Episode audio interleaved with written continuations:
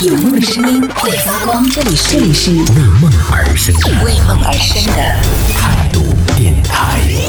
态度电台。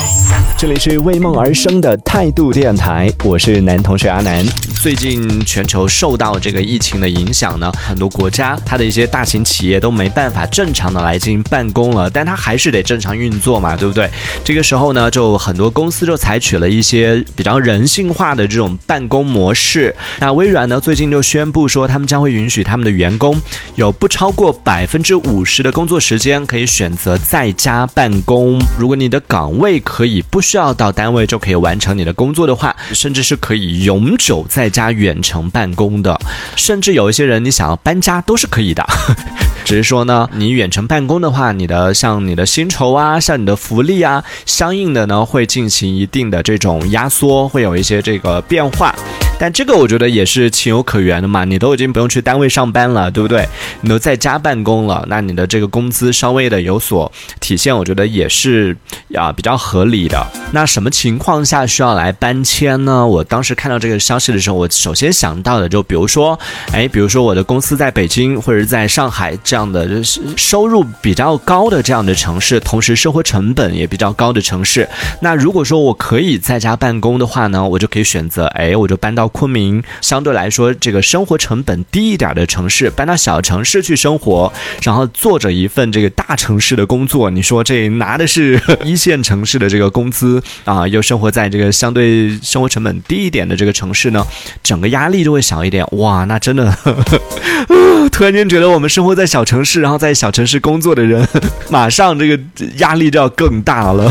大城市的人都到小城市来生活了，马上就要就要把我们的这个生活成本就要带高了。还好这个是国外的，这是微软的一个规定。除了微软之外呢，最近日本的一家这个银行巨头也是推出了相应的这样的一个工作制度的调整。它是推出了最多可以进行周休四天的一个全新的工作制度，覆盖的人数呢是占到它整个集团的八成。不过呢，同样的，它的这个薪酬待遇呢也会进行。相应的这个下调，它可以让你选择自由选择，你可以休三天，休三天的话，你可以拿到工资的八成，你也可以选择周休四天，就一个星期上三天的班，休四天，这样的话呢，你可以拿到你工资的六成。哎，想要问问在听节目的朋友，你愿意接受吗？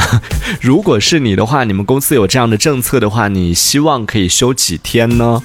就是减少你的这个薪酬的情况下，让你增加你的休息的时间，你愿意接受吗？也欢迎在听节目的朋友可以在微信公众号里边搜索“态度电台”，微信公众号里边搜索“态度电台”，参与到我们的互动当中啊。那就有网友说了，如果工作量在没有减少，就是我周休四天，我上三天的班，那就说明我在三天之内完成了之前一个星期的工作，我的工作量没有减少的情况下，我的效率有提升，这样的情况。况下减薪是不合理的。那如果说就是工作量减少了，就比如说我一个星期只用上三天班了，那我最后也只用做三天的活了，另外两天的事情就不用做了，公司依然可以运行下去的话，是不是意味着以前啊上五天班的时候有两天做的那些事情都是不必要的，都是白用功，或者有两天其实都是在摸鱼呢？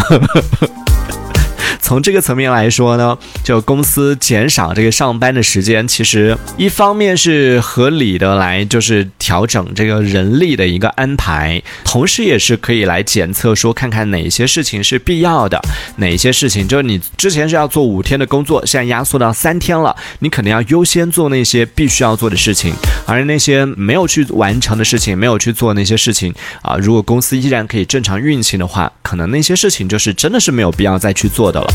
这样的话，其实也是算是在给公司做一个精简，对不对？不管是对员工、对公司来说，都算是一件好事，何乐而不为呢？哎，这样一想，真的好有道理哦。为什么我们公司不能做这样的